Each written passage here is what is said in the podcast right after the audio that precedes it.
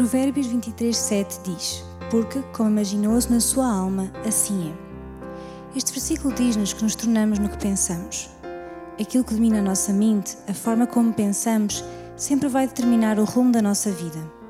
Temos a capacidade e, assim como imaginamos, assim é como somos. A Bíblia mostra-nos uma situação em que a forma como se viram determinou o seu futuro. Moisés enviou espias para averiguar como era a terra prometida.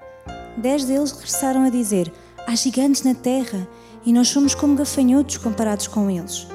Os outros dois, Josué e Caleb, disseram: Subamos, tomemos posse da terra, porque mais poderemos nós do que eles. Resultado: estes dois, Josué e Caleb, foram os únicos desta geração de israelitas que entraram na terra prometida. Os outros não se viram capazes, consideraram os gigantes gigantes demais e perderam a oportunidade de desfrutar da promessa de Deus. E você, como é que se vê a si mesmo? Capaz de fazer o que Deus está a chamá-lo a fazer ou vê-se como um gafanhoto? Em muitas partes da Bíblia, Deus fala-nos sobre os pensamentos. Na verdade, a maioria das instruções de Jesus não se concentraram no que era externo, aparente, visível, mas nas coisas que as pessoas fazem, fruto dos pensamentos que acolhem na sua mente e que produzem atitudes provindas do coração. Jesus disse em Lucas capítulo 6: o homem bom tira coisas boas do bom tesouro que está no seu coração, e o homem mau tira coisas más do mal que está em seu coração, porque da abundância do coração a sua boca fala. Jesus estava a dizer-nos aqui que as coisas que fazemos provêm diretamente do estado do nosso coração, e os pensamentos do homem evidenciam o seu estado espiritual. Aquilo que pensamos com a nossa mente é o que somos. Em outras palavras, a nossa mente é poderosa ao ponto de nos tornarmos aquilo em que pensamos. Uma pessoa é conhecida e vista pelas suas ações, mas temos que entender que as ações começam com os pensamentos.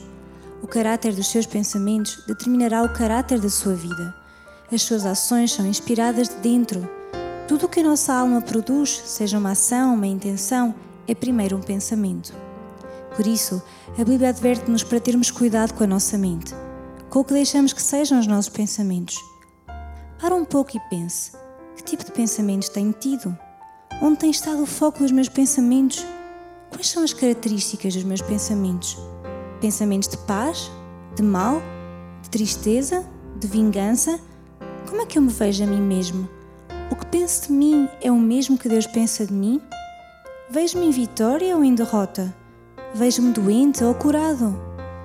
O sucesso da nossa vida consiste em estarmos focados em Cristo e não deixar que os pensamentos maus germinem e cresçam na nossa mente. Lembre-se que os nossos pensamentos descerão ao nosso coração e transformar-se-ão naquilo que realmente nos tornamos.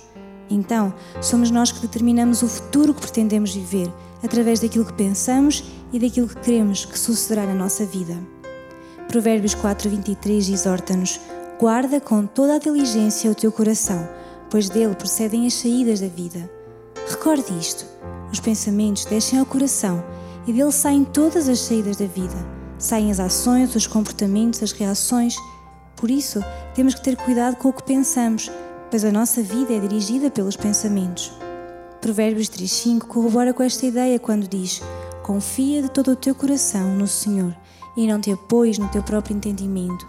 Deus está a dizer-nos mais uma vez para colocarmos a nossa confiança nele. O nosso coração tem que estar colocado nele, porque se nos vamos apoiar no nosso entendimento, nos nossos pensamentos, a nossa vida estará segura na areia e não na rocha que é Cristo. Temos que nos lembrar que os nossos comportamentos seguem os nossos pensamentos e não o contrário. Por isso, os pensamentos que entretemos são processados pelo nosso coração e saem pela nossa boca e através de atitudes e ações. Analisarmos os nossos pensamentos será um comportamento-chave para conquistarmos novos hábitos e condutas. A melhor e única maneira de fazermos isto é reconhecermos a necessidade de mudar e de nos aproximarmos de Deus.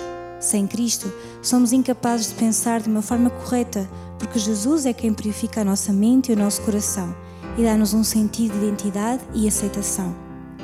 Decida viver de acordo com os pensamentos que Deus tem sobre si.